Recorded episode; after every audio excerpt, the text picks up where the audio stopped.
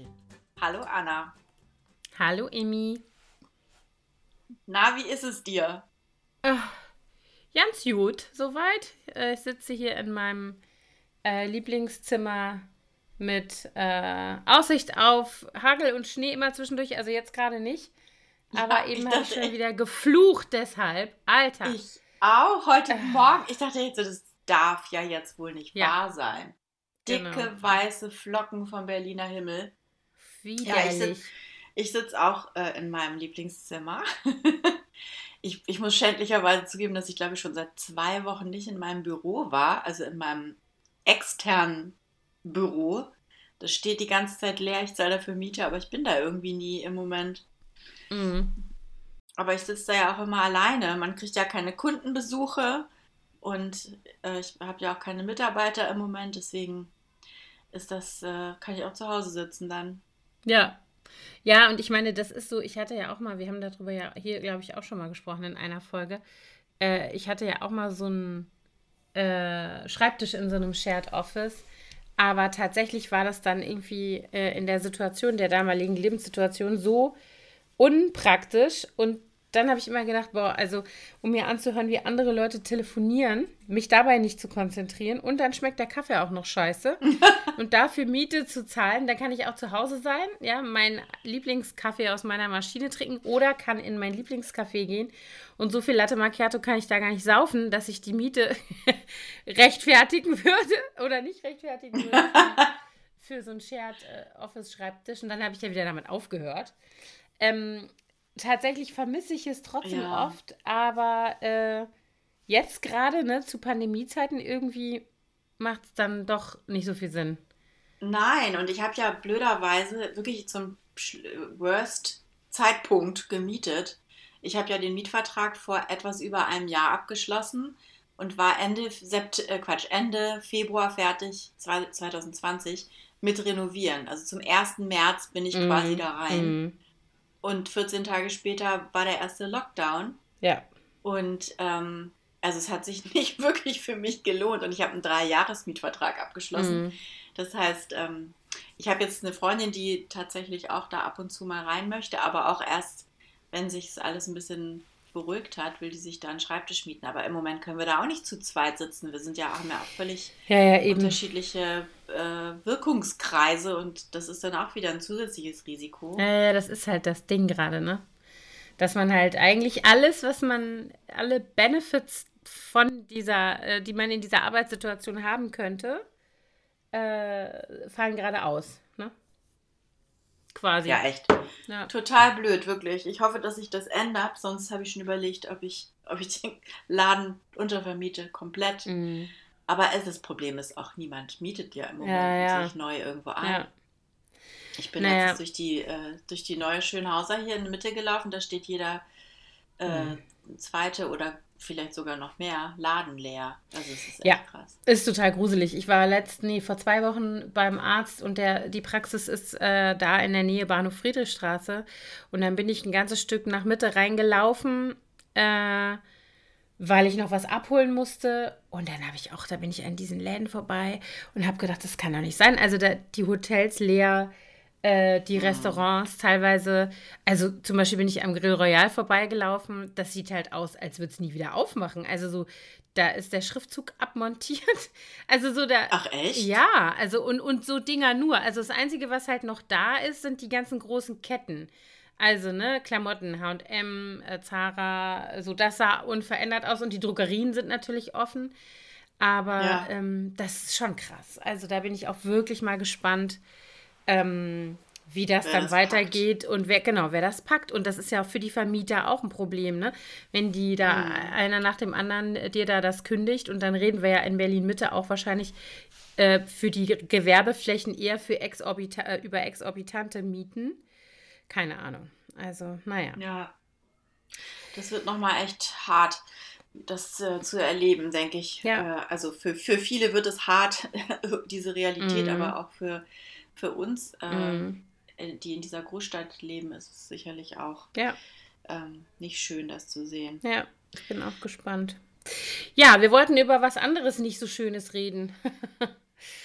ähm. Ja, genau. Die aktuellen Geschehnisse der letzten Woche in England haben uns, oder das Geschehen in England hat uns darauf gebracht, äh, der Mord an der jungen Frau Sarah E. oder Sarah Everard oder wie auch immer man das ausspricht. Ähm, der hat ja eine ziemliche Welle losgetreten weltweit um dieses Thema, können Frauen sich sicher fühlen. Ne? Mhm. Was hattest du vorhin noch so schön gesagt? Wie ist der Hashtag? Uh, text me when you get home. Text me when you get home. Genau. genau. Ein Thema, was, was einen eigentlich, gut, früher haben wir noch nicht getextet, aber was mich begleitet, seitdem ich im Teenageralter bin, war. Mhm. Also ich habe da auch noch mal drüber nachgedacht, das hat ja irgendwie wirklich so einige Aspekte. Ne? Das eine ist tatsächlich dieses, ähm, dass es für Frauen total normal ist. Und damit meine ich nicht, dass es richtig ist, sondern dass man daran gewöhnt ist, ähm, dass man sich, wenn man alleine lebt äh, oder alleine nach Hause geht äh, und am anderen Ende ist aus irgendwelchen Gründen niemand, der mitkriegt, wenn du nicht nach Hause kämst, ähm, dass es normal sich anfühlt, diese Sicherheitsvorkehrungen zu treffen. Ne? Also mit jemandem zu telefonieren oder dieses Text me when you get home. Und ähm, man meint damit nicht, fahr vorsichtig, sondern man meint damit, sag Bescheid, ob du heil angekommen bist, weil es könnte jemand, äh, äh, keine Ahnung, dir was tun unterwegs. Ähm, aber eben auch andere Vorsichtsmaßnahmen, mit denen wir als Frauen einfach irgendwie groß geworden sind. Äh, ja. Und das Problem dabei ist ja nicht nur, dass äh, man das als normal empfindet, sondern dass ja tatsächlich die Realität ist für viele Frauen. Ja, also ich glaube, ich habe die Zahl nicht im Kopf, ähm, aber es ist eine erschreckend hohe Zahl äh, von Frauen, die tatsächlich in ihrem Leben Opfer von Übergriffen oder versuchten Übergriffen, das reicht ja schon, geworden sind im Laufe ihres Erwachsenen- oder ne, auch leider Teenager-Lebens teilweise. Ähm, und das, was jetzt dieser, also es gab einen Hashtag, vielleicht um das nochmal zu sagen, nachdem diese junge Frau auf dem Heimweg ähm, äh, überfallen und ermordet wurde, äh, wo sie halt zuvor, glaube ich, tatsächlich noch mit ihrem Freund telefoniert hatte und dann eben verschwunden war. Und ähm, dieses Text Me When You Get Home ist dann ein ähm, Social Media Post äh, einer Frau gewesen. Äh, das können wir auch nochmal verlinken in den Show Notes. Ich habe es eben gefunden, die darauf ähm, aufmerksam macht damit, äh, dass es halt nicht normal sein sollte. Also, dass es nicht normal ja. sein sollte, dass man all diese Dinge als Frau im Kopf hat oder die Vor Vorsichtsmaßnahmen äh, ergreift, wenn man sich äh, auf dem Weg nach Hause befindet. Und daran gekoppelt sind ja auch viele, viele Vermeidungs-, äh, also ne, Strategien.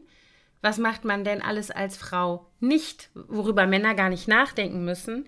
Wie viele kleine Situationen gibt es im Alltag, in denen du aufgescheucht bist, alarmiert bist, die Männer gar nicht wahrnehmen, weil das mhm. dieses ganze Konzept oder Konzept hört sich so schlimm an, aber diese ganze Realität auf Männer halt nicht zutrifft, ne? Ja, ja, genau. Also was ja auch besondere Empörung hervorgerufen hat, war ja die, äh, die Empfehlung der Polizei in dem Ort, äh, bevor der Täter gefasst war, dass Frauen nach 18 Uhr die Wohnung nicht mehr verlassen mhm. sollen. Ja. Woraufhin ja dann auch äh, viele Frauen vorgeschlagen haben, dass doch vielleicht einfach Männer die Wohnungen nach 18 Uhr nicht mehr verlassen mhm. sollen, damit die Frauen sich draußen sicher fühlen können ab 18 Uhr. Ja, und dann gab es ja den Backlash sozusagen, dass dann auf Twitter meiner Meinung nach war, dass dann der Hashtag getrendet hat, not all men. Wo man immer denkt, genau. so, ja, Leute, kriegt euch wieder ein. Natürlich nicht. Niemand hat gesagt, alle Männer sind potenzielle Vergewaltiger. Aber vielleicht könnten sich ja auch mal ein paar Männer ein bisschen zuständig fühlen und sich darüber Gedanken machen, wie sie ihr Verhalten als Nicht-Vergewaltiger anpassen, damit Frauen sich mhm. sicher fühlen können. Ne? Ähm, ja, oder das zumindest auch mal ähm, akzeptieren oder, ja, oder genau. ähm, acknowledgen. Ich, ja. ich, mir fehlt gerade das Wort äh, auf Deutsch. Anerkennen. Dass, ja anerkennen, genau, danke, was für äh, Ängste und Sorgen man als Frau da ausstehen muss, durchstehen muss. Und es gab ja dann auch Männer, die geschrieben haben, ja, ich habe auch Angst, wenn ich rausgehe. Aber gut, vor wem denn? Mhm. Nicht vor Frauen, ja, genau. sondern vor Männern. Genau. Ne? Das ist auch, genau, also. das, das hatte mir meine große Tochter, mit der ich darüber auch sprach, irgendwie gezeigt. Das war auch so ein Social Media Post, äh, wo dann eben so eine junge Frau gesagt hat, was soll das heißen, not all men, ne? Jetzt übernehmt mal doch bitte irgendwie, oder wie du gerade gesagt hast, erkennt das einfach an und sagt einfach, ja, ist scheiße, ähm, ne? Und was können wir denn machen?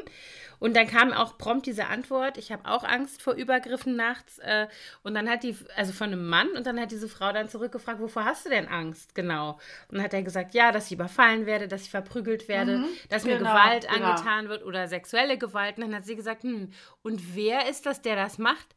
Ja, von einem Kinder. anderen Mann. Und dann hat sie gesagt, ah, Aha. ah, okay, warte kurz. Da reden wir ja von derselben Sache so, ne? Also, ähm, not all men. Das ist halt auch so ein das ist äh, schönstes Derailing, ne? Also, das ist wie wenn man, da gibt's, haben wir auch schon mal drüber gesprochen, aber das muss ich jetzt nochmal erwähnen an der Stelle, diese ähm, ziemlich bittere, sehr witzige trotzdem und eben sehr, sehr zutreffende äh, Nummer von äh, Moritz Neumeier, der sich äh, darüber auslässt, was passiert, wenn man als Mann sagt, dass man Feminist ist oder dass man feministische Belange anerkennt, ja? Und dann macht mhm. er immer so eine, macht er immer solche Dialoge, äh, spricht er quasi mit sich selber und sagt dann immer so, ja, wir haben halt nun mal immer noch ähm, Gender Pay Gap und dann gibt er sich immer selber die Antwort und sagt, ja, es gibt auch Männer, die wenig Geld verdienen. Und dann sagt er immer, ja, Andi, ist richtig, wichtiges Thema für eine andere Diskussion.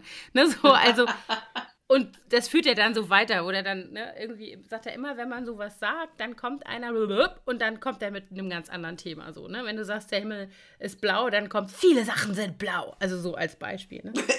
Und das ist halt so, äh, aber so ist es, ne? Das ist so diese, diese typische Abwehrreaktion, die man ja sogar auf irgendeiner Ebene nachvollziehen kann. Jedenfalls äh, in irgendeiner individuellen Situation, wo man sagt, ja klar, äh, will man das von sich weisen Ne? Wer würde das schon gerne wollen, sich damit irgendwie äh, mitgemeint fühlen, sozusagen. Aber da muss man halt was ja. dagegen unternehmen und da muss man sich irgendwie klar positionieren und nicht selber so eine Opferrolle ja. für sich claimen, sozusagen. Ne? Nee, das finde ich auch. Das finde ich auch. Und ich glaube auch, jeder Mann, der Frauen in seiner näheren Umgebung hat, äh, der muss ja auch die Sorge teilen. Also jeder Mann, der mit einer Frau zusammenlebt, wird doch auch sicher Angst haben, wenn die alleine draußen unterwegs ist. Ich glaube das Oder nicht. jeder Vater, der Töchter draußen rumlaufen hat. Oder jeder Bruder, der seine Schwester draußen nachts alleine rumlaufen sieht.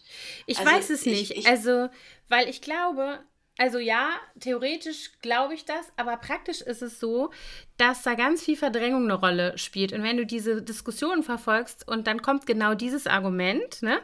Ich habe ja auch eine Frau oder ich habe Töchter und ich habe eine Schwester und ich habe eine Mutter, die haben sich noch nie beklagt über irgendwas. Da habe ich noch nie was von gehört. Das ist so dieses typische, äh, es gibt keinen Rassismus, weil ich ihn nicht erfahre.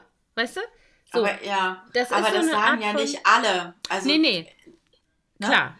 Ich, ich finde das, ich habe mit meinem Mann über das Thema gesprochen jetzt in den letzten mhm. Tagen auch und der sagte eben auch, ähm, er ist so, er findet das natürlich auch fürchterlich, dass Frauen diese Ängste haben müssen und er als Vater von zwei Teenager-Mädchen hat natürlich auch äh, immer, wenn eine von denen unterwegs ist, diese Ängste.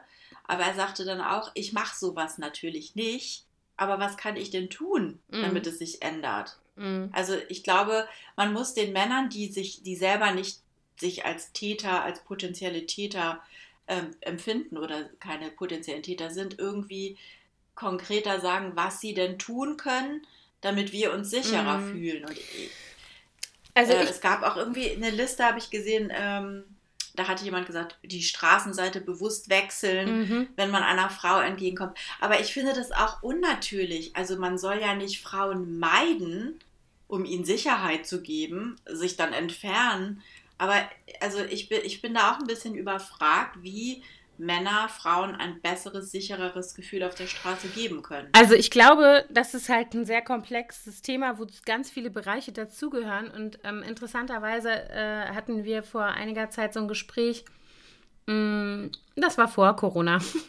Es war nämlich ein Abendessen hier bei uns mit ein paar Kollegen, männliche Kollegen von meinem Mann. Und da ging es um eine Situation, ähm, eine interne Situation mit einem weiteren nicht bei diesem Essen anwesenden Kollegen, glaube ich, Ex-Kollegen, der ähm, gegenüber auch noch einer ähm, Junioren-Mitarbeiterin, also die sozusagen in der Hierarchie unter ihm stand.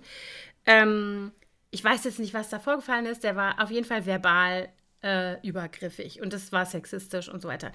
Die Männer, die da am Tisch saßen, die in der Situation dabei waren, haben äh, darüber sehr selbstkritisch gesprochen und haben gesagt, man müsste in der Situation anders reagieren und so weiter. Aber keiner hat in der Situation was gesagt. Die haben also im Nachhinein Partei für diese junge Frau ergriffen, haben versucht, dann irgendwie das Richtige zu tun. Aber in der Situation selber haben die ähm, eine Weile gebraucht, um zu schnallen, was gerade passiert.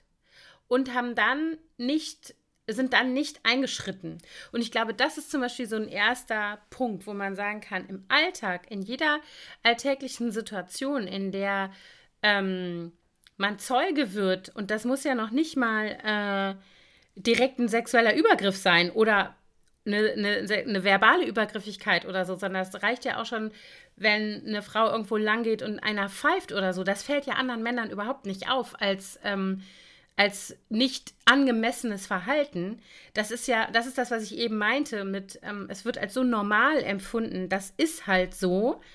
Ähm, aber ich finde, da fängt es halt an und ich glaube, dass äh, man dafür irgendwie sensibler werden muss. Also Männer müssen dafür sensibler werden und auch Frauen. Es gibt so viele Frauen, die das ja auch nicht als, ähm, die das genauso abbuchen unter, ja, so ist es halt, so ist halt das Leben als Frau so ungefähr. Äh, ja, da muss man wobei hinterherpfeifen finde ich zum Beispiel gar nicht schlimm. Ja, also okay. finde ich, nicht, find ich persönlich nicht schlimm. Ich finde es eher schlimm, wenn einem irgendwas Anzügliches hinterhergebrüllt wird oder irgendwie so ein doofer Spruch kommt. Also jetzt ein Pfeifen an sich finde ich, find ich nicht schlimm. Okay, gut. Also ich habe auch länger mal in Italien gelebt. Da bin ich vielleicht abgehärtet worden. Ich meine, das ist natürlich auch eine super schöne Macho-Kultur, ne? Also das, äh, in der das äh, eben tatsächlich auch installiert ist, dass halt solche Verhaltensweisen als normal gelten und jeder Mann und jeder Junge kriegt das auch so vorgelebt. Und das ist halt der nächste mm. Punkt. Um, ähm, it's not only that you have to raise your daughters not to be victims, but you have to raise your sons not to be Rapist. So. Also, ne, dieses, ja, ja. das ist halt so Eben. dieses, ne, du, nicht das nur, dass wir, Ansatz. genau, dass wir nicht nur unseren Mädchen sagen, geht nie alleine, seid immer zu zweit, nehmt euch lieber ein Taxi, keine Ahnung, das ganze Programm, sondern dass man halt auch seinen Söhnen sagt, benimm dich gefälligst anständig. Und wie ist anständig? Das müssen die Väter die Role Models sein, aber auch die mhm. Mütter müssen die Mütter ähm, auch da eben entsprechend äh, äh, drüber reden mit den. Ich meine, ich habe ja einen pubertären genau. Jungen. Und ähm, der ist, ich sag mal so, der ist so respektlos, wie man als pubertärer Mensch nun mal ist. Also so dieses auch mit uns irgendwie, also mit seinen Eltern sich äh, in Clinch begeben und so. Also das ganze Programm. Aber ja, der klar, ist, Grenzen ne, auschecken. Ne, genau, ne? also aber das ist eben nicht ähm, äh, bezogen auf irgendwie ein Geschlecht. Also, dass er jetzt da irgendwie äh, sich überlegen fühlen würde, weil er ein Junge ist oder sowas. Ähm, und der wächst natürlich zwischen zwei Schwestern mit einem wahrscheinlich größeren Bewusstsein für weibliche, weiß ich nicht, Lebenssituationen, Befindlichkeiten, äh, Phasen und so weiter. Äh, anders auf als jemand, der nicht mit Schwestern aufwächst, vermute ich. Mit Sicherheit. Äh, aber er ist natürlich, ich merke immer den Unterschied, wenn der mit seinen Schwestern ist ähm, oder mit Mädchen. Der ist auch tatsächlich äh, schon immer auch viel mit Mädchen befreundet. Das ist auch nach wie vor so. Ähm, oder wenn er so unter Kerlen ist. Und da gibt es schon einen bestimmten Code, also so zu sprechen und sich zu verhalten, der so mackermäßig ist. Mhm. Und es ist ein Teil darin, der, ähm, wie soll ich mal sagen, der es den Jungs leicht macht, in diesem Alter als Identifikationsfläche zu funktionieren. Ja, wenn du mit, ah, wir rempeln uns gegenseitig an und wir machen ein paar kerlige Sprüche und reißen die Klappe auf und machen irgendwie so ein bisschen Platzhirschverhalten, das ist ja dieses, na, so sind Jungs halt eben Ding, was gesellschaftlich total abgenickt ist. Alle finden das normal. Und der wenn sogenannte Locker Room Talk, ne? Ja, genau, das geht das und da fängt es halt an, so. Und ich muss sagen, dass ich was da, also was da zum Beispiel Sprache und so angeht, eine sehr strenge Mutter bin. Also, ich finde das nicht schlimm, wenn meine Kinder, ähm, keine Ahnung, äh, Scheiße, Arschloch, also Kraftausdrücke äh, in dieser Form benutzen, weil ich finde, dass ne, manchmal fällt dir halt was auf den Fuß, tut weh, Scheiße schreien, da bin ich die Erste, ja. Aber sobald das halt in eine Richtung geht, ähm, in der andere Menschen persönlich angegriffen werden, entweder tatsächlich äh, individuell oder eben als Gruppe, sei es halt Frauen, Behinderte, Menschen mit einem anderen religiösen Hintergrund, Menschen mit einer anderen Hautfarbe und so weiter, egal. Da bin ich mega, mega ähm, streng und ahnde das ja. immer sofort. Und natürlich ahnde ich auch diese sexualisierten Sprüche und Sachen, ähm, wenn ich da irgendwas mitkriege jetzt bei meinem Sohn und auch bei seinen Kumpels. Das ist dir bestimmt ultra peinlich. Aber das mhm. tue ich mhm. trotzdem, weil ich mir immer denke, okay, ich weiß nicht, ob eure Eltern das machen oder ob irgendeiner da ist, der das sagt. Und ich finde auch nicht, dass das in dem Alter irgendwie jetzt schon ein Hinweis ist auf einen, äh, in Anführungsstrichen, keine Ahnung, Persönlichkeitsmangel oder sowas oder Charakterschwäche, sondern ich glaube, es ist einfach das Alter, in dem du das allerspätestens lernen musst, dass es so nicht geht, dass du nicht, ähm, keine Ahnung, darüber redest, wie bei der Mitschülerin XYZ jetzt die Brüste wachsen. Jedenfalls nicht in so einem abfälligen Ton. Also weißt du, so diese, dass die in aneinander. ja, ganz genau. Ja, so, hast du gesehen? Genau. Also so, ne? Das sind so Sachen. Ähm, und ich glaube, dass es gar nicht so leicht ist, weil wir ja selber auch damit aufgewachsen sind, als Frauen und als Mütter von Jungs zum Beispiel. Ähm, wir kennen das ja. Das war ja eben immer schon so. Und es ist gar Aber nicht es so. Ist, glaube ich, es ja? ist im Moment ja auch noch so extrem, wird das noch ähm, in der Jugend gepusht durch, diesen, durch diese Rap-Texte. Ja, also ja. gerade auch im Deutschrap. Ja, die Luisa Dellert, die hatte, die hatte letztens ähm, äh, Ausschnitte aus deutschen Rap-Songs ähm, mhm. äh, in ihr, auf ihrem Instagram-Account. Äh, ich lese jetzt mal ganz kurz hier vor, zum Beispiel, ähm, du bist eine F.C., die nach mhm. Zwei Bier schon auf der Theke tanzt, also laber uns nicht voll mit deinem Mädelskram, eine Frau bleibt auf Ewigkeit ein Gegenstand. Mhm. Oder bring deine Alte mit, sie wird im Backstage zerfetzt, ganz ja. normal, danach landet das Sextape im Netz. Mhm. Und das sind, also das hören ja die Leute heute, die Jungen, die mhm. jungen Leute. Und ich finde, da muss man auch noch mal ganz krass, wenn man mitbekommt, dass die eigenen Kinder sowas ja. hören, ja. das Gespräch suchen und sagen so, hey, das ist nicht okay. Und das Absurde ist, das Erste, was ich gesagt habe, ist von MC Bomber. Mhm. Das ist ein Berliner Rapper. Seine Schwester ist eine gute Freundin von meiner großen Tochter. Und ich habe dann letztens gesagt, wie findet ihr das eigentlich, dass der solche Texte macht? Mhm. Wie, redet ihr mit dem darüber? Und dann sagt sie, ja, das ist doch nur ein Scherz, meint er ja nicht mhm. so. Der hat ja auch schon seit Jahren eine feste Freundin und das ist ja, der denkt ja nicht wirklich so. Aber ich, ich mir wird, also ich finde das so ja. widerlich und scheiße, ja. so eine Kacke zu verbreiten. Ja, die, und die eben. Man noch nicht, also und das, wer ist die Zielgruppe? Verstehst du? Das ist ja nicht so, dass das ja. abgeklärte äh, keine Ahnung, erwachsene Menschen hören, die das einordnen und sagen, ah ja, der ist halt noch jung und der will hier irgendwie äh, äh provozieren und so weiter, sondern das hören Zwölfjährige, 13-Jährige, 14-Jährige. Und die denken dann, der meint das ja, wirklich so und genau. das ist richtig so. Ja, ja, und ich meine, genau. ich habe auch gesagt, wenn das mein Sohn wäre, der so eine mhm. Scheiße verbreiten würde, ich würde dem so die Ohren lang ziehen. Ja. Also der bräuchte bei mir nicht mehr am Tisch auf, aufkreuzen, ehrlich. Ich ja. finde es so widerlich. Ja. Also, also MC-Bomber, falls du das hörst. Ja, schäm, schäm dich. Deine Mutter kann ich nur Deine sagen. Schwestern, ja. die hören das auch. Nee, so denkst du also, also über Frauen. Ich finde das ganz schwierig und ich meine nicht, also ähm, ich verstehe schon, also wenn ich mit meinen Kindern darüber zum Beispiel spreche, über den, den Gebrauch von Sprache, von sexualisierter Sprache generell und natürlich ist Deutschrap da ganz weit vorne, vorne. Ähm, mir ist schon klar, dass Sprache sich verändert und dass äh, eine bestimmte Verwendung bestimmter Vokabeln, die mir nie in den Sinn käme, ähm, jetzt quasi anders verwendet wird in dieser Generation als in unserer. Das verstehe ich. Ja, das ist mir klar. Dass also, wenn äh, die Mädels meinen, sie müssen sich gegenseitig ständig Bitch nennen, dass ich nicht verstehe, warum das lustig sein soll oder so.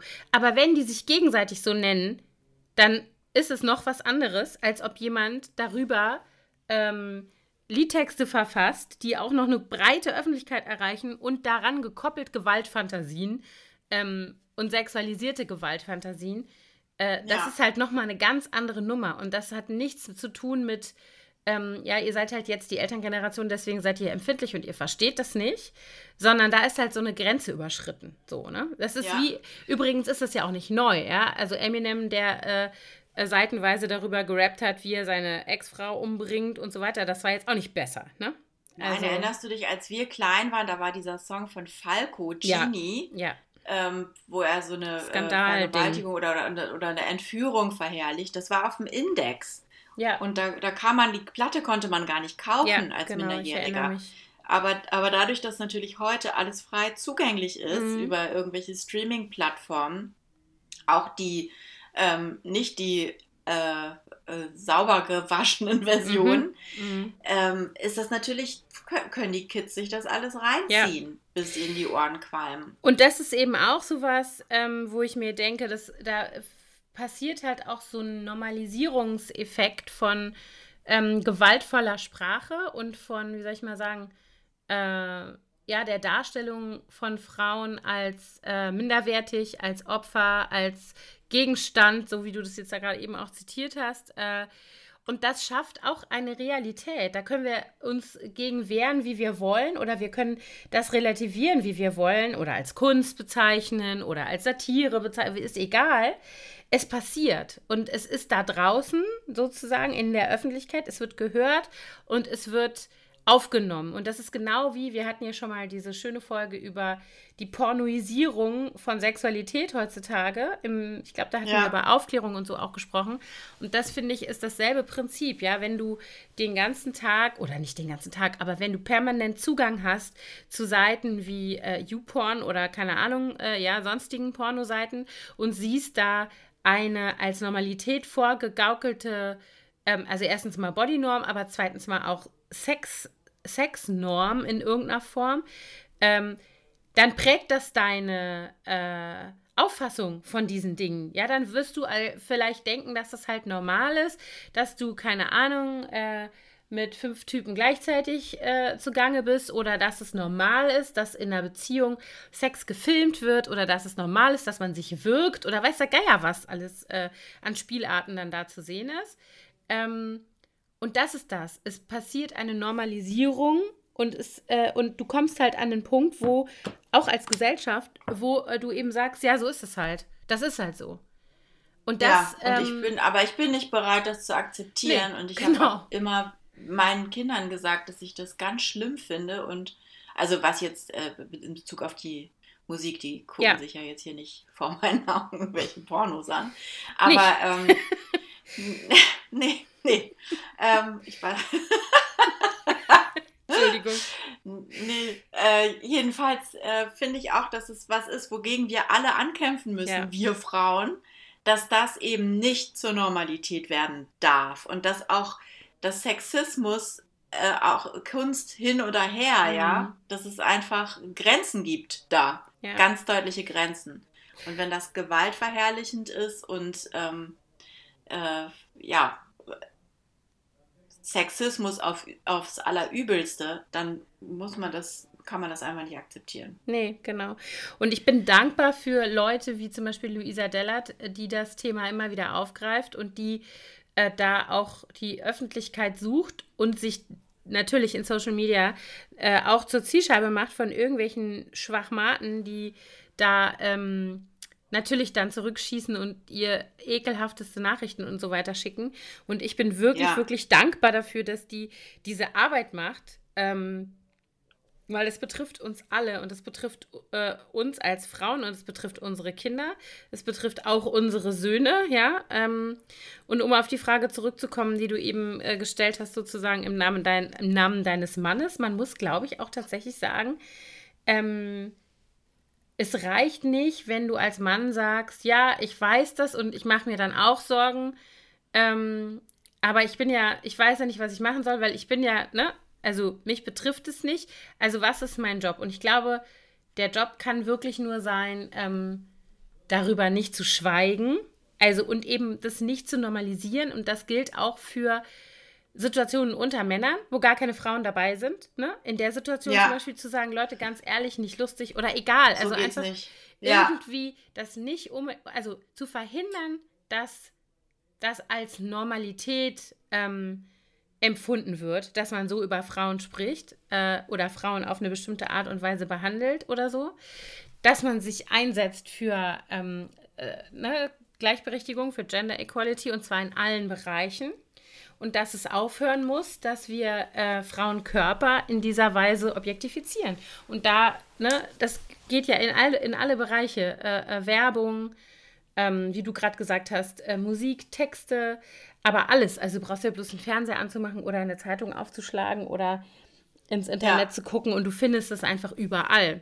Und die Reaktion auf dieses äh, Text Me When You Get Home Ding, diese Gegenbewegung Not All Men, die sagt eben auch alles. Es wird sich mit Händen und Füßen dagegen gewehrt, ähm, da irgendeine Verantwortung zu übernehmen als, als Mann, der nicht ja. ein Vergewaltiger ist. Und es kann doch nicht sein, dass die Männer, äh, ich sage das jetzt mal sehr pauschal, weil das natürlich nicht für alle Männer gilt, äh, wie wir alle wissen sollten, aber kannst nicht erwarten als Mann, dass du quasi ein Fleißbienchen kriegst, nur weil du kein Vergewaltiger bist.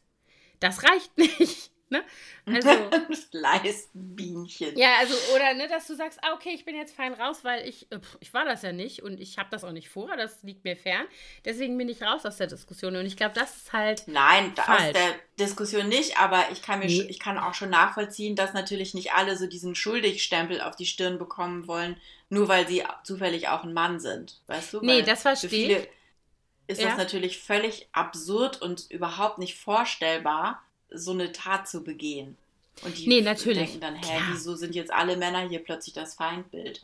Nee, das meine ich Na? auch nicht. Ich meine nur, ich glaube, also natürlich geht es auch nicht um Feindbild, aber es geht darum, man könnte doch in so einer Situation, also ich sage jetzt mal im Internet, ja, es passiert diese, es passiert diese Geschichte, dann kommt dieser Hashtag Text me when you get home, dann muss ich mich nicht als Mann hinstellen und sagen, aber ich war das nicht. Sondern dann kann ich mich auch hinstellen und kann sagen, ja, ist richtig scheiße. Was können wir denn anders machen als Gesellschaft? Du musst ja gar nicht sagen, ja. ich als Mann will mich jetzt anders verhalten, sondern es geht ja um uns alle, ne? Und, ähm, und was ich auch wichtig finde, ist, dass man dann als Mann nicht die Frage stellt, war die betrunken? Ja, ja, Oder ja, was hatte die denn an? Ja, das ist. Oder das warum ist war die denn um diese Zeit auch alleine draußen unterwegs? Mhm. Horror. Weißt du, so diese, ja. dass dann das Opfer, dieses Opfer-Shaming, mm. so dieses, du, du bist doch selber schuld, wenn die so mm. rumläuft, dass die vergewaltigt wird, selber schuld. Der schlimmste Text, der schlimmste Text ever, den ich dazu je gelesen habe, war, ähm, als schon mal diese Diskussion gab, äh, da ging es damals um den FDP-Mann, nee, FDP oder SPD, ich weiß es gerade gar nicht mehr, der also angeblich oder eine Journalistin hat ihm vorgeworfen, dass, sie, dass er sie halt irgendwie äh, blöd angemacht hat in einer eigentlich einer professionellen, ich glaube, Interviewsituation. Und daraufhin gab es dann auch so eine. Ähm, War das nicht irgendwas? Hatte das nicht irgendwas mit einem Dirndlkleid zu tun? Ja, das kann sein. Das kann sein, dass das sowas war. Und daraufhin hat äh, diese Journalistin, die Birgit Kelle, einen Text geschrieben, der heißt: Dann lass doch die Bluse zu. Das, da kann man sich mal die Freude machen, das zu googeln. Danach möchte man. Äh, was anzünden. Ähm, und das ist dann, das ist nämlich genau das. Ja, wer sich ein Dirndl anzieht, ist selber schuld. Wer so, und es gibt ja auch diese ganzen hier ähm, Demos, Pussy Walk, keine Ahnung was, äh, Leute, die halb nackt auf der Straße rumrennen und sich eben über den nackten Oberkörper schreiben, still not asking for it, so. Also diese ganze ja. Diskussion um äh, Consent äh, bei sexuellen Begegnungen und so weiter also dieses Opfershaming ist tatsächlich da auch wirklich, wirklich was ganz besonders widerliches und Schlimmes, so als, ne? Und das also, ist auch so typisch männlich, die Reaktion, so zu, ne, dieses, naja, also muss sich ja auch nicht wundern, wenn die so rumläuft. Ne? Ja, ja, und auch so dieses, äh, ähm, äh, es gibt ja diese äh, Fälle von ja, Vergewaltigungen und wie die dann eben nicht aufgeklärt werden an amerikanischen Colleges. Da gab es auch diese Geschichte von der Frau, die monatelang mit einer Matratze übers ähm, Campusgelände gelaufen ist, die Matratze, auf der sie vergewaltigt wurde, solange eben ihre ähm, sozusagen ihr Verfahren lief, weil das läuft ja dann campusintern. Da wird ja noch nicht mal die Polizei eingeschaltet oder sowas. Ähm, erstmal, bis dann sozusagen krass. geklärt ist, ob das überhaupt eine Vergewaltigung war oder nicht. Also man kann das nicht verstehen. ähm, und da wird, ist das ja dann auch immer sofort. Ja, aber die hat getrunken. Ja, aber die hat vor drei Jahren mal Ecstasy geschmissen. Ja, aber also als würde das irgendwas ändern. Ja, ne? als, als wäre dann, wären alle Tore offen und machen ja, genau. ihr, was ihr wollt. Halt so. Ich habe Minirock ja, ja, genau. an, ihr dürft genau. alle ran. Also, ja, und das ist halt. Wir hatten diese Diskussion sagen, tatsächlich hier zu Hause auch schon einige Male, weil äh, mein Mann als besorgter Vater dann auch zu seinen Töchtern gesagt hat, vielleicht zieht ihr euch nicht so an, vielleicht mhm. nehmt ihr ein anderes T-Shirt, was nicht so einen tiefen Ausschnitt hat. Ähm, oder vielleicht muss es ja doch nicht unbedingt bauchfrei sein. Und unsere Töchter sind da auch dann vehement, so, wieso, warum? Und dann gab es auch diese Diskussion und ich, es ist auch so ein schmaler Grad. Ich, würde, ich will natürlich auch nicht, dass meine Töchter ein unnötiges Risiko eingehen und dass sie sich frei entfalten können auf der anderen Seite. Es ist so eine, ja. ne? Also es ist so ein ganz schmaler Grad. Ähm, natürlich würde ich mir auch wünschen, dass wir alle draußen nackt rumlaufen könnten und keiner würde uns was antun, aber es ist leider nicht so. Ja. Ich finde, ja, also ich finde das auch genau, was du gerade sagst. Ich empfinde da eine ganz große Ambivalenz seit dem Moment, äh, als mir bewusst wurde, als Mutter einer jetzt 18-jährigen Tochter, aber damals war die, keine Ahnung, mir bewusst, ah, ich weiß es noch, da war die zwölf oder so und die ist ja sehr groß äh, und wird, also wurde auch, als sie klein war, immer älter geschätzt, allein durch die körperliche Größe. Mhm. Und wir gingen irgendwo lang und äh, irgendein Typ, ich würde eher sagen, so mein Alter, also jetzt nicht ein 15-Jähriger, sondern halt eher ein 30-Jähriger, so ungefähr oder noch älter, hat sie eben angeglotzt und das war eine ganz eindeutige, also das kennst du als Frau, du kennst diesen Blick und du weißt, was der bedeutet. Also so, das ist ja nicht so, als würde man das nicht selber schon tausendmal erlebt haben und genau wissen, ja, womit man es ja. zu tun hat. Und ähm, die läuft da und denkt an nichts und die hat das gar nicht wahrgenommen. Also die hat diesen Blick nicht gesehen, die hat den auch nicht interpretiert und gar nichts. Und mir ist in dem Moment echt heiß und kalt geworden, weil mir plötzlich klar war, dass ich ihr das irgendwie mal irgendwann erklären muss. Und ich ihr irgendwann mal irgendwie sagen muss, es tut mir leid, ich würde gerne haben, dass die Welt eine andere ist, in die ich dich schicke und in die ich dich äh, äh, sozusagen rauslasse, ja, ähm, ausgehend, Leute treffen und so weiter. Aber sie ist, wie sie ist und solange sie so ist, wie sie ist, muss ich dir leider sagen, tu das und das und das nicht oder trifft diese, diese, diese äh, Sicherheitsvorkehrungen und so weiter. Und das ist wirklich so ein mieses Gefühl. Also, ja. ähm, dass du deinen Kindern eigentlich sagen möchtest, weißt du, die sind Kinder und du sagst denen immer, also du versuchst sie zu ermutigen, dass sie sie selber sind und dass sie sich nicht irgendwie ne, ähm, Angst machen lassen sollen, dass sie ihren Weg finden sollen, dass sie sich entfalten sollen und so weiter. Und dann kommen die Mädchen in die Pubertät oder verändern sich körperlich die irgendwie Richtung Frau. Und dann musst du anfangen zu sagen, ah, aber jetzt entfalte dich doch nicht so, wie du willst, weil jetzt gibt es da Leute, die gucken dich jetzt anders an und ähm, es könnte dir möglicherweise was passieren. Und dann hat man selber schon diese Position eingenommen, dass man sagt, nee, der Rock ist zu kurz, ja. das bauchfreie Top geht nicht oder was auch immer. Also ich finde das auch total schwierig. Da ähm, also es gab auch äh, ja immer, gibt ja immer wieder auch diese Diskussion, was Schulkleidung angeht. Wir haben da auch schon mal drüber gesprochen. Hier, ja, ne? haben wir schon. Was ja. ist okay und was ist nicht okay. Und äh, dann gibt es ja immer diesen Spruch, so mein Gott, da können ja die Mitschüler und der Lehrer sich gar nicht konzentrieren, wenn du mit so einem ja, Ausschnitt in die Schule gehst. Blödeste Spruch ever. mhm. Trotzdem würde ich jetzt aber auch nicht das so super finden, wenn meine äh, Teenager-Tochter mit einem riesen Dekolleté im Unterricht ist, weil ich einfach finde, es gehört sich nicht. Vielleicht bin ich da spießig. Aber ähm, ja, das, äh, und ich will natürlich auf der anderen Seite gar nicht sie einschränken und, und, und wie du auch gerade sagtest, man sagt ihnen ja, du darfst dich frei entfalten, du darfst alles sein, was du sein möchtest.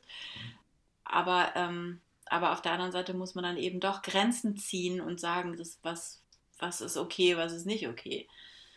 Ja, und das ist eben dann so schwer, finde ich, zu unterscheiden. Und das finde ich ist genau der, genau der springende Punkt. Sage ich meinem Kind oder sagen wir als Gesellschaft unseren Mädchen, du darfst nicht einen tiefen Ausschnitt anhaben in der Schule, weil dann können sich deine Lehrer und deine männlichen Mitschüler nicht konzentrieren.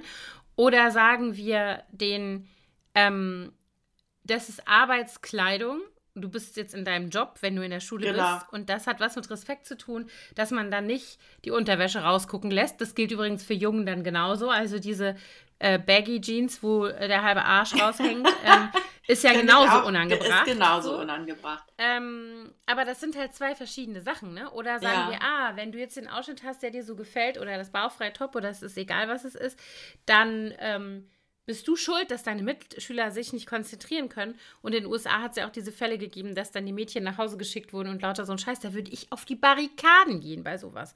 Wenn, also weißt du, so als Mutter, das finde ich so, das ist so eine widerliche Doppelmoral. Und schon da fangen wir an, als Gesellschaft, die Schuld für mögliche Übergriffe denjenigen zu geben, die die Objektifizierten sind, nämlich den Mädchen und nicht den Jungs zu sagen, reißt euch gefälligst zusammen, ja, und wenn ihr nicht in der Lage seid, euch zu konzentrieren, weil hier eine Mitschülerin sitzt mit einem kurzen Rock, dann habt ihr ein Problem. Lass mal mit deinen Eltern reden. Also, das ist doch der Moment oder das ist doch der Ansatzpunkt, ja? Wenn ich nicht will, dass meine Söhne, unsere Söhne als Gesellschaft, sage ich jetzt mal, unsere Söhne, ähm, sich in diese Richtung in Anführungsstrichen fehlentwickeln, dann muss ich dazu was sagen. Ich muss mit ihnen reden, ich muss ihnen das Richtige vorleben und ich muss ahnden, wenn die Dinge in die falsche Richtung laufen. Und ja. das tun wir als Gesellschaft einfach nicht. Ich finde, das, das könnte halt man auch sehr gut in den Sexualkundeunterricht mit aufnehmen, ne? weil das ja da ja. auch äh, um diese Themen geht und dass man da eben auch schon mal die, die Jugendlichen, die ja nun gerade losstarten in ihre Sexualität, mhm. dass man dann gleich auch äh, nochmal ganz klar die Grenzen absteckt und sagt, hier, Nein heißt Nein. Es ist ja, immer notwendig, genau. dass beide das wollen. Und äh, es heißt nicht, wenn die Damen so rumlaufen, dass ihr Jungs alles mit ihnen machen dürft. Das wäre eigentlich der richtige Zeitpunkt, da schon mal mhm. klar zu sagen, das geht und das geht nicht. Aber es ist eigentlich, ja. Ich, vielleicht wird es auch gemacht. Ich weiß es nicht so ganz genau, ob da, ob solche Themen aufgegriffen werden von den Lehrern. Also wenn ich solche Stories höre von äh, äh, Lehrern an diversen Schulen, keine Ahnung, wo dann ein Sportlehrer sagt, äh, die, die Schüler der 10. Klasse sitzen alle auf so einer langen Bank und die Bank ist voll und auf dem letzten Platz oder vorletzten, keine Ahnung, die letzten zwei, drei von den Schülern hocken sich deshalb auf dem Boden, ne?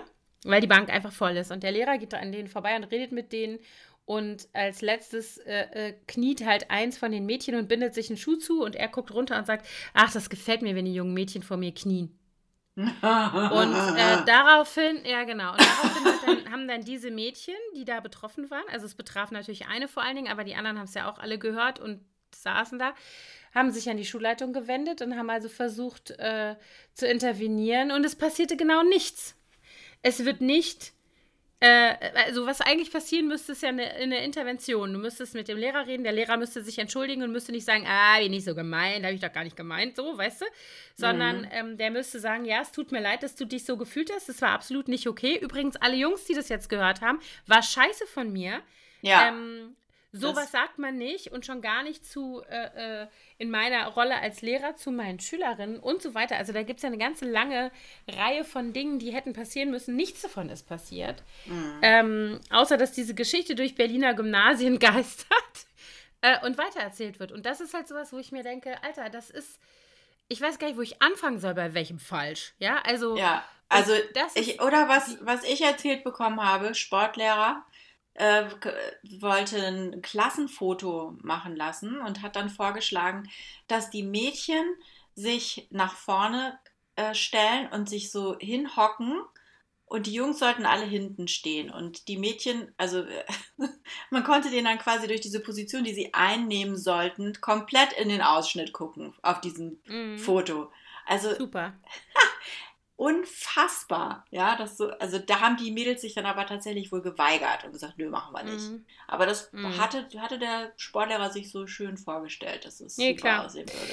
Und das Ding ist halt irgendwie, dass das unkommentiert bleibt im weitesten, äh, also, ne, das ist tatsächlich diese Dinge, es passiert dann nichts. Es wird dann erzählt, ein paar regen sich auf, ein paar wiegeln es ab, aber letztlich äh, ist für diesen Sportlehrer hat sich nichts geändert und der wird das das nächste Mal wahrscheinlich wieder so sagen oder keine Ahnung. Also es gibt ja ganz viele mhm. ähm, Situationen, in der der wieder äh, in die Rolle kommen wird und wieder in die äh, äh, sich wahrscheinlich darin wiederfindet, irgendwie auf diese Art und Weise mit minderjährigen Schülerinnen zu sprechen, die sich einfach nicht gehört. Und das sind die Momente. Das sind die Momente im Klass, im Lehrerzimmer, ja. das sind die Momente äh, unter den Kollegen, das ist das, wo du eben gesagt hast, Locker Room Talk und so weiter. Es ist eine Kultur, in der wir leben, in der sozusagen die Objektifizierung von Frauen äh, normalisiert Nach ist. Nach wie vor okay ist. Ja. Und das, ähm, das ist halt der, äh, der Anfang des ganzen Übels. Natürlich wird nicht jeder Mann oder jeder äh, Mensch, äh, der in so einer Situation solche Dinge sagt oder sich fehlverhält, dann automatisch zum Vergewaltiger. Das ist natürlich Quatsch, das ist stark verkürzt. Aber die Atmosphäre wird geschaffen, in der man denkt, ach naja, Boys will be Boys. Weißt du, so, das genau. ist halt so, so sind sie, wo du dir echt denkst, so, ja, aber und da müsste ich mich doch als Mann eigentlich aufregen. Wenn ich ein Mann bin und ähm, alle sagen, ja, hier Locker Room Talk, uh, grab them by the pussy, hier, ne, Donald Trump und so weiter, das ist ja nur die Spitze des Eisbergs. Und dann sagst du als Mann, äh, Entschuldigung, Boys will be Boys, aber das ist Quatsch. Eigentlich müsste dir das doch als Mann auch total gegen den Strich gehen, wenn ein Verhalten, was so widerlich ist, immer auf diese Art und Weise entschuldigt wird, so als wären Männer nicht in der Lage, sich wie anständige Menschen zu verhalten. Das ist doch ja. lächerlich. das ne? stimmt. Also so, das, das stimmt wirklich, da hast du total recht. Und das ist sowas, wo ich dann auch immer denke, wo ich dann zum Beispiel. Ähm, ganz oft auch mit meinen Kindern drüber spreche. Und jetzt habe ich eine sehr frauenbewegte Tochter, die sehr feministisch ist und die da noch viel, viel, viel allergischer drauf reagiert als ich jetzt. Ähm, und auch empfindlicher vielleicht an manchen Stellen. Aber ich finde das richtig. Ich finde, das ist auch eine Generation, diese jungen Frauen, die müssen sich auch aufstellen und die müssen sich auch ähm, behaupten und müssen irgendwie diese Dinge für sich ja auch irgendwie neu ja, weiß ich nicht, angehen so, ne? Also unsere Generation, wir haben es schon mal nicht geschafft, das nee. abzuschaffen, ja, in irgendeiner Form. Wobei ich schon das Gefühl habe, es wird in jeder Generation ein bisschen besser eigentlich. Also zum Beispiel so dieser, mhm. gerade im Berufsleben, ne, was möglich ist und was nicht möglich ist. Was man sagen darf als Mann zu einer Frau oder auch als, als Kollege, Kollegin zu einem Mit Mitkollegen das ist ja schon, äh, hat sich ja schon sehr eingeschränkt. Also das war ja, ja, wenn du jetzt an die 60er Jahre denkst oder so, da war das ja, ja noch total anders. Also ich glaube, da hat sich schon viel getan.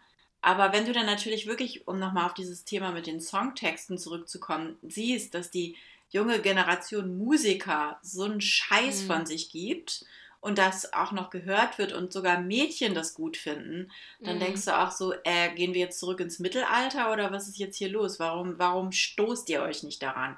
Ich glaube, mhm. vielleicht ist der, der, ähm, sind die, die Kämpfe für Frauenrechte aus den 70er, 80er Jahren schon wieder zu lange her. Die Mädels haben das vielleicht als zu selbstverständlich genommen und äh, müssen jetzt nochmal wieder ein bisschen daran erinnert werden, dass ihre Omas da gekämpft haben für Rechte, die mhm. jetzt Gefahr laufen, hier wieder abzugeben, wenn sie das einfach so schlucken.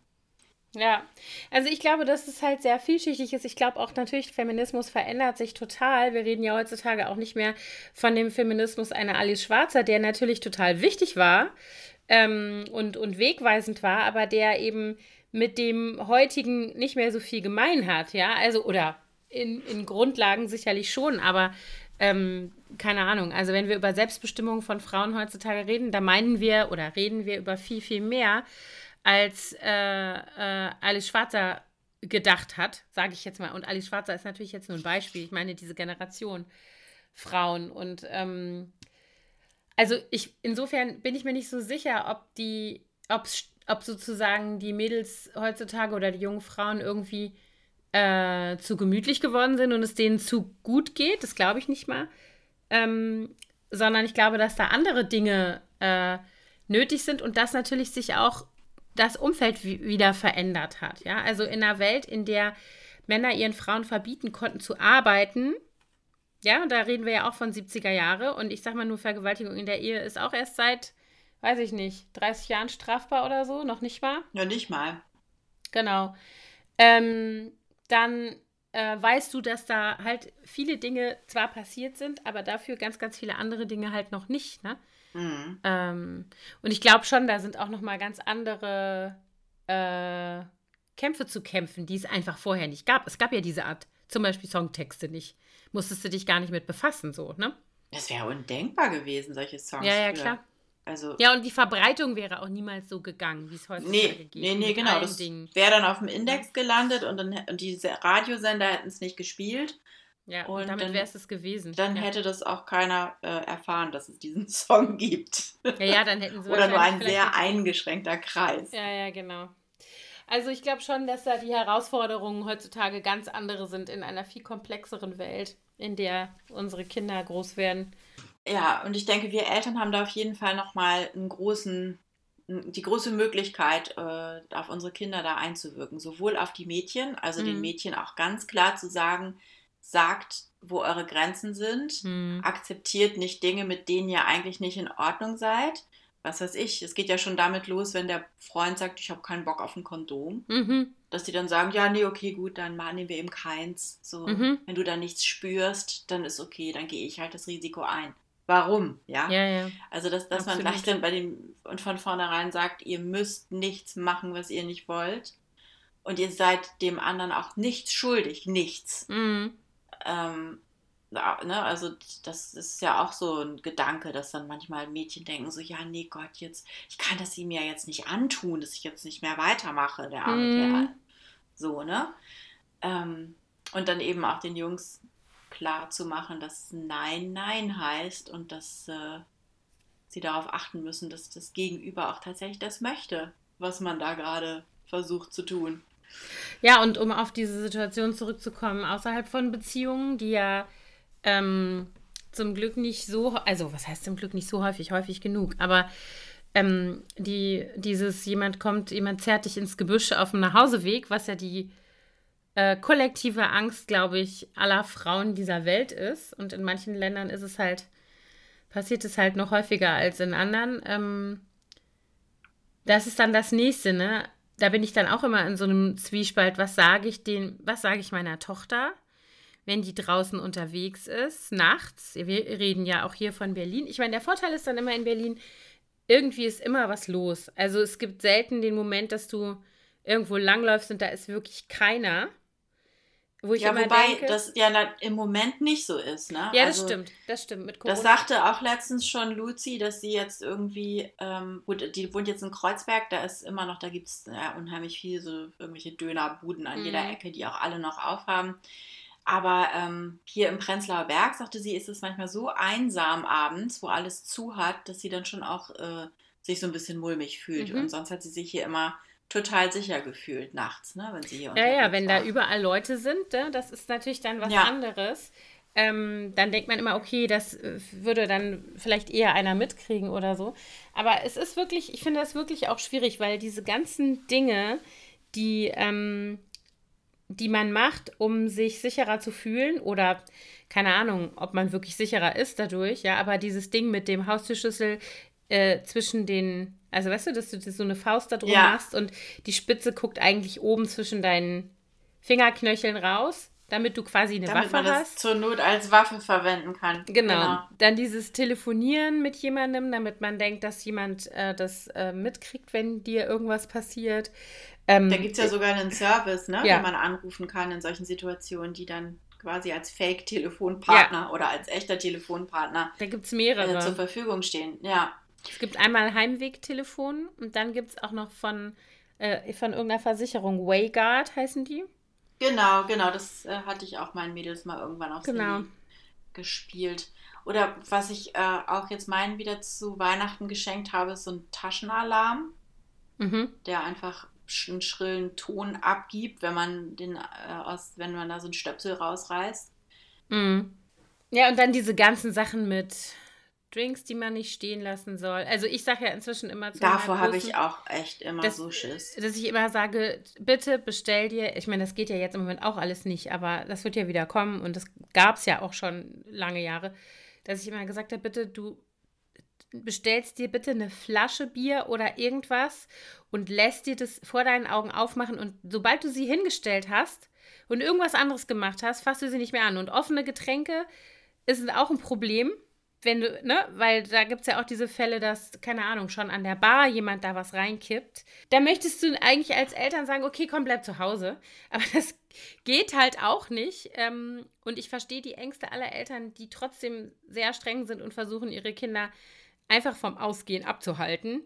Den Impuls kann ich total nachvollziehen. Und ich habe das Gespräch gerade wieder gehabt mit der Großen und habe zu der gesagt, weißt du, es ist nicht, dass ich dir nicht vertraue, aber ich vertraue dieser Welt nicht. Und wenn ja, genau. du nachts, das also keine. Ahnung, draußen rumläufst, ähm, alleine, und dann habe ich sofort die grauenhaftesten äh, äh, Fantasien darüber, was alles passieren könnte. Mhm. Äh, und das ist halt scheiße. Und es tut mir total leid für dich, dass diese Welt so ist. Aber solange sie so ist, ähm, müssen wir uns eben entsprechend irgendwie verhalten, damit nichts passiert, sozusagen. Oder damit die Wahrscheinlichkeit sinkt, dass was passiert, so. Aber ja. es ist, also ich meine, jetzt war ich immer in Anführungsstrichen relativ entspannt, weil äh, wenn sie mit ihrem Freund, und meistens ist sie ja mit ihrem Freund unterwegs, dann war die schon mal immer zu zweit, ne? Und mhm. eine Frau mit einem Mann, da gehen die Kerle dann eh nicht so dran, was ja auch schon total beschissen ist. Aber ähm, dann war das immer so für mich auf jeden Fall so eine Beruhigung. Aber keine Ahnung, also wenn die zu ihrer einen Freundin fährt, die wohnt äh, auf der anderen Seite der Stadt so ungefähr und fährt da mit der Bahn und so weiter. Ich finde das nicht schön. Ich bin da nicht entspannt, muss ich sagen, nee, wenn die da nachts unterwegs bin, ist. Also ich möchte auch gar nicht so genau wissen, wo äh, Luzi, die ist ja nun ausgezogen, ich kriege es ja jetzt nicht mehr mit, was mir sehr viel äh, ruhige Nächte beschert, weil ich sonst hier immer mit so einem halben Ohr mm, ja, genau, noch äh, im ja, Flur klar. hing, obwohl ich schon äh, im Bett lag. Ähm, aber ich habe auch immer Schiss, gerade jetzt auch in Kreuzberg, also der Kotti, wo sie da in der Nähe wohnt, Cottbusser Tor, das ist ja so ein ganz, ganz übler äh, mm. Umsteige-U-Bahnhof, also mhm. wo wirklich ganz üble Gestalten rumhängen. Obwohl ich glaube, die sind alle viel zu sehr mit ihren Drogenproblemen beschäftigt, als irgendwelche Mädels zu vergewaltigen. Höchstens vielleicht noch überfallen, aber vergewaltigen würden sie die wahrscheinlich nicht. Aber trotzdem, also fürchterlich. Mm. Und ich habe auch immer Schiss. Und ich meine, ich, mir sind auch, also ich bin als junges Mädchen auch in Situationen gewesen, wo die gerade noch so gut ausgegangen mm. sind und, und ähm, wo ich, deswegen weiß ich eben, es passiert wirklich ja, sowas. Klar. Ja? Ähm, zum Glück bin ich immer mit einem blauen Auge davongekommen, aber im Nachhinein äh, denke ich jetzt eben oft die, an diese Situation zurück und möchte natürlich nicht, dass meine Töchter sowas erleben. Die ja. haben bis heute toi toi toi auch nichts dergleichen erlebt, aber ähm, trotzdem, es, ja, ich so kenne fast keine Frau, ja, die nicht schon irgendwie sowas erlebt hat. Also von jetzt erwachsene Frauen, die die so im Freundinnenkreis oder so. Also Leute, Keine. die, also von, von Leuten, die dir nachgehen, äh, ja. wenn du alleine unterwegs Exhibitionisten, bist. Exhibitionisten hatte ich auch mehrere schon in meinem Leben. Ich auch. Wobei ich die das erste mit so, zwölf. Ja, ich war auch noch ziemlich jung. Äh, nee, zwölf war ich aber nicht. Horror. Aber das fand ich als erwachsene Frau nie so schlimm. Das hat bei mir immer eher dazu geführt, dass ich mich kaputt lachen wollte, weil ich es so lächerlich fand. Als Komm wollte also irgendjemand also, das sehen. Aber es ja. hilft, also es ist natürlich eine fiese, blöde Situation. Es gab früher, also ich habe ja in Bonn studiert und da gibt es eine Unterführung, äh, die geht vom Hauptbahnhof Richtung Poppelsdorf. Und da gehst du, äh, die gibt es auch immer noch. Äh, und da gehst du durch diese Unterführung, da ist auch ein Kiosk und sowas immer drin gewesen. Und auf der anderen Seite hast du quasi wie so eine Verlänger vom Hofgarten. Also da ist ja dieses schlossartige Gebäude, das Poppelsdorfer Schloss. Und da ist halt so eine große Grünfläche und eine Allee und so eigentlich total schön. Aber wenn du da im Dunkeln durchgehst, dann kommst du halt auf der anderen Seite auch erstmal in einem dunklen Park raus sozusagen und musst erstmal mhm. dann wieder in das bewohntere, belebtere ähm, äh, sozusagen Viertel da zurück. Und da gab es einen Exhibitionisten, der stand immer da. Ich weiß nicht, wie oft ich Ach, den das war schon meines... bekannt, oder wie? Ja, ja, da stand immer einer, der Schön. hatte so ein Mäntelchen und hat immer das Mäntelchen aufgemacht. Ähm, und das war so, also. Also das unfassbar, war dass da auch nicht, ich meine, hat den niemand gemeldet oder wieso Doch. hat die Polizei da nichts gemacht? Ja, keine Ahnung. Dann was, Gehört was, irgendwie so dann, mit zum Inventar des Parks. Ob der wie? da ein Ordnungsgeld gekriegt hat oder ob der, ich kann es dir nicht sagen. Also so, äh, pff, das fand ich. Da habe also, ich ja übrigens auch, als ich bin ja, wie du weißt, in meinem ersten Leben Juristin gewesen. Mhm. Und äh, da wurden wir während des Referendariats dann ja auch auf die Amtsgerichte geschickt, äh, ziemlich früh und sollten dann da die Staatsanwaltschaft vertreten. Und da war ich auch mal in Eckernförde in schönen Schleswig-Holstein mhm. äh, bei einem Prozess, äh, wo ein Exhibitionist zwei kleinen Mädchen auf dem Spielplatz aufgelauert war. Mhm. Da saß auch jemand dann vom Jugendschutz mit im äh, Prozess. Das ist immer so, wenn Kinder die Opfer sind, dass dann da auch noch jemand mit drin sitzt und die Rechte der Kinder quasi nochmal äh, extra beschützt. Und äh, der Richter der war so, ach naja, der hat dann irgendwie so einen Strafantrag gestellt, so ja, jetzt haben wir mal ein kleines Bußgeld von, weiß ich nicht mehr, 500 Mark oder so, war das damals noch. Und ich dachte so, hä, wie jetzt? Und ähm, dann habe ich, hab ich als Staatsanwalt, also ich habe ja die Staatsanwaltschaft vertreten, da stellst du ja den Strafantrag. Also da musst du ja vorschlagen, was für eine Strafe der bekommen soll. Und ähm, ich habe dann gesagt, nö, ich will aber, dass der, äh, dass der verpflichtet wird, in Therapie zu gehen. Man mhm. kann auch nicht einfach sagen, der zahlt jetzt hier ein Bußgeld mhm. und dann, und dann geht, lässt man ihn wieder auf die Straße. Das geht doch so weiter. Das ist doch ein Problem, was ja, er klar. hat. Ein psychisches Problem, was man adressieren muss. Eine Vollmeise und, ist das. Ähm, ja. ja, und der Richter, der war so, oh, so ungefähr. Und dann habe ich aber echt meinen ganzen Mut zusammengenommen als junge Referendarin und dann gesagt, nee, ich will aber, dass der jetzt ja. sofort noch, man, man Sehr machte gut. das dann tatsächlich so, dass die dann noch aus dem Gerichtssaal schon den ersten Termin so ungefähr ausgemacht haben für so einen Amtsarzt, für so eine Begutachtung, für die Therapie. Mhm. Und das Absurde war, dass der danach der Angeklagte zu mir gekommen ist und sich bei mir bedankt hat. Da habe ich okay. echt gedacht, so, hä? Was ist denn jetzt los? Na gut, das ist doch. Meinte, da hat gesagt, endlich nimmt mal jemand mein Problem ernst und ich kann jetzt was dagegen tun. Ich hätte niemals das Geld gehabt, selbst zur Therapie zu gehen. Krass.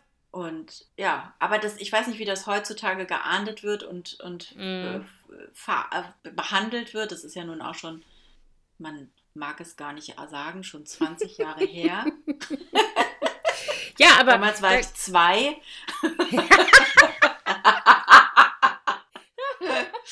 Aber da habe ich dann nämlich zum Beispiel im Gerichtssaal gesagt, ich bin selber schon Opfer von Exhibitionisten geworden. Ich weiß, wie schrecklich das ist. Und mhm. gerade wenn das kleinen Mädchen passiert, ja. oh ist es ja nochmal, da, da waren ja. Audiotapes in der Akte, wo die kleinen, die waren glaube ich so neun und zehn oder so, wie die beschrieben haben, was ihnen da passiert ist. Es war so schrecklich. Gott, also furchtbar. fürchterlich. Ja. ja, und ich meine, dass, also solche Erlebnisse, glaube ich, das, wie du eben schon gesagt hast, ne, kennt jede Frau. Und das ist ja, die Skala ist ja nach oben offen.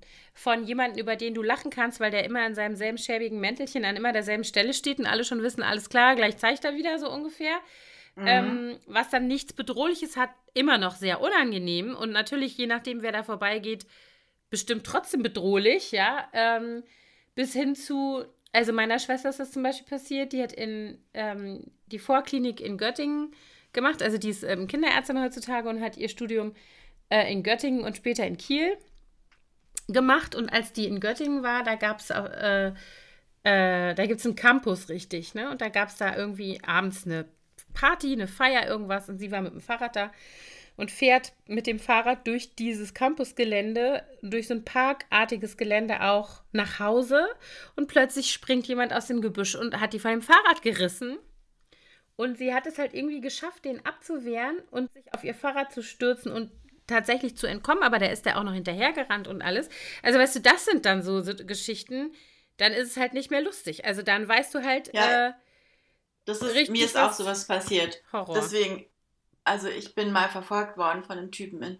In Italien war das. Ich war zum Glück nicht alleine, aber ähm, wir fuhren auch abends nach Hause mit dem Fahrrad von irgendeiner Party in unser WG-Zimmer ähm, die ist, und die Wohnung war so ein bisschen außerhalb von Florenz. Ähm, und dann fuhr die ganze Zeit ganz langsam ein Typ mit seinem Auto hinter uns her. Oh nein, und, Horror. Äh, als, als wir dann zu Hause angekommen sind, ähm, hat er angehalten direkt neben uns und wir mussten so ein Tor aufschließen, um unsere Fahrräder in den Keller zu stellen. Und wir hatten einen Schlüsselbund mit gefühlt 3000 Schlüsseln dran. Ähm, und dann hat er seine Beifahrertür aufgemacht und saß dann im Auto und hat sich einen runtergeholt. Und äh, wir ah. sind dann, wie die, haben dann natürlich fiebrig nach dem richtigen Schlüssel für dieses Schloss gesucht. Und dann ist der rübergerutscht auf den Beifahrersitz und ausgestiegen und hat uns, äh, und der hat, boah, das, ich werde nie vergessen, wie der uns angeguckt hat. Der war zwar fast einen Kopf kleiner als wir, aber der hatte so, war ziemlich so wie so ein kleiner Wadenbeißer, so ein kräftiger Typ. Bah. Und hat, ähm, hat uns dann auch versucht anzufassen. Und ähm, der hat dann, äh, dann sind wir, irgendwann haben wir dieses Tor aufbekommen, sind dann da rein, haben die Fahrräder einfach draußen liegen lassen. Und da, dann hat er die Fahrräder auch noch über das Tor rüber. Es war ein ziemlich hohes Tor, durch das man auch nicht durchgucken konnte, zum Glück. Aber dann hat er die Fahrräder auch noch über das Tor rüber geworfen. Mhm. wir standen ja direkt dahinter. Und ähm, wir mussten wieder da raus, um ins Haus zu kommen. Also wir konnten nicht da irgendwie hintenrum reingehen oder so. Und dann hat er da noch ewig rumgelungert vorm Eingang mit seinem Auto, bis bah. er dann irgendwann weggefahren ist. Es war so schrecklich. Ja, wir haben dann total rumgeschrien draußen, bis dann irgendwann oben ein Fenster aufging von einem Nachbarn, der sich beschwert hat, dass wir so laut sind. Und dann ist der abgehauen, der Typ. Und wir sind dann auch am nächsten Tag zu unserer Sprachschule. Ich habe da einen Sprachkurs gemacht und habe gesagt, äh, wir können da nicht wohnen bleiben. Der weiß, wo wir wohnen. Und dann haben wir eine andere Wohnung gekriegt. Aber das mhm. war echt so gruselig und es hat mich auch ja. Jahre verfolgt. Das glaube ich, das ist ekelhaft. Schrecklich. So, ja. und jetzt, äh, weißt du? Ja. Dann kann man immer noch sagen, Glück gehabt, es ist nichts Schlimmeres passiert, aber diese Erlebnisse reichen ja auch. Also warum muss das so sein? Ja, warum müssen wir als Frauen sozusagen, ja, wir jetzt beide in der Mitte irgendwo angekommen eines Frauenlebens sagen, ja, wir ähm, sind uns sind diese diese diese Sachen passiert und unseren Freundinnen übrigens auch. Und dann hast du die Skala komplett abgedeckt, ja, von Leuten, die wirklich Opfer von sexueller Gewalt werden und dann auf mhm. der anderen Seite die, die es fast geworden wären oder du weißt ja auch gar nicht in so einer Situation, ähm, keine Ahnung, will der dir vielleicht, hat er auch noch ein Messerchen, will der dir vielleicht auch noch die Gurgel durchschneiden, so, weißt du, wie jetzt diese arme Frau da äh, äh, in äh, England. Also, pff, es ist nicht so schön dann, wenn man sich das so überlegt, dass Frau sein damit so verbunden ist und man äh, ja darüber nachdenken muss, dass einem das doch ganz schön so das Leben trüben kann, so, ne? Ja, man ist einfach eingeschränkt in seiner Freiheit. Man kann ja. nicht einfach dahin gehen, wo man hingehen möchte, sich da bewegen. Ich habe jedes Mal, wenn ich, also ich habe ja jetzt diese Großbaustelle zum Beispiel, mhm. ähm, und da gibt es zwei Tiefgaragenebenen. Und mhm, die sind Tiefgaragen hasse ich auch, ne? genau aus diesem Und obwohl Gründen. das eine ganz neue Tiefgarage ist, die ist ganz toll ausgeleuchtet und total hell. Da ist noch nie ein Auto drin gewesen. Ähm, also nicht so eine fiese Schmuddeltiefgarage, aber trotzdem, es sind sehr viele Männer auf dieser Baustelle unterwegs, sehr viele mhm. Handwerker. Jedes Mal, wenn ich da runtergehe, weil das ist immer die Abkürzung von einem Aufgang zum nächsten, habe ich irgendwie so ein bisschen mulmiges Gefühl mhm. und denke immer so, ah, ja. oder soll ich doch lieber außen rumgehen und mhm. fünfmal so weit laufen? Und das geht, glaube ich, allen Frauen so. Ja, ich glaube das auch. Also ich muss auch sagen, es gibt halt bestimmte Situationen, die ich nach wie vor wie automatisch, da denke ich gar nicht drüber nach, meide. Mhm. Also keine Ahnung, es gibt, da gibt es ja viele Listen, also so diese Kleinigkeiten, ne? Wenn ich tagsüber ähm, hier durch den Park laufe dann trage ich gerne meine AirPods und äh, äh, höre Musik und bin dann irgendwie so für mich. Sobald es dämmerig wird, würde ich niemals, niemals mit Kopfhörern draußen rumlaufen, egal wo ich bin. Weil ich immer denken würde, ich kriege nicht mit um mich rum, was dann ist, so, ne? Und ja, würde das eben. Mir aus, aber das, das machen unsere Töchter zum Beispiel gar nicht. Also die können, glaube ich, gar nicht ohne Kopfhörer draußen sein, meine Töchter. Die müssen immer Musik hören. Immer. Ich weiß nicht, ich müsste meine mal fragen, ob die das. Ich glaube, die macht die das nicht auch. erträglich. Ja, aber das ist zum Beispiel sowas, im Dunkeln finde ich, das geht das gar nicht. Ich gehe auch nicht, wenn es dämmerig ist, hier rüber in unseren Park. Ähm, keine Ahnung, ich wüsste nicht, dass da schon mal jemals was passiert ist. Doch, wohle, da ist sogar schon mal jemand erstochen worden. Ja, Allerdings, ist schon jemand erstochen da worden. Da ging es ja. aber um, da ging es, glaube ich, um Drogen oder so, aber ist ja egal. Also, so, ja. das mache ich nicht. Ich, ähm, versuche immer, wenn ich mich abends mit Leuten treffe und äh, habe nicht meinen Mann dabei und wir gehen quasi zusammen nach Hause, ähm, ich nehme mir eigentlich immer ein Taxi, äh, wenn ich nicht fahre selber oder so. Ich habe immer dieses, ich meide beim Einkaufen ähm, also ich fahre zum Beispiel auch nicht mehr mit den öffentlichen Verkehrsmitteln nach, nach einer bestimmten Uhrzeit. Mache ich. Ich meine, im Moment eh, fahre ich eh keine öffentlichen Verkehrsmittel.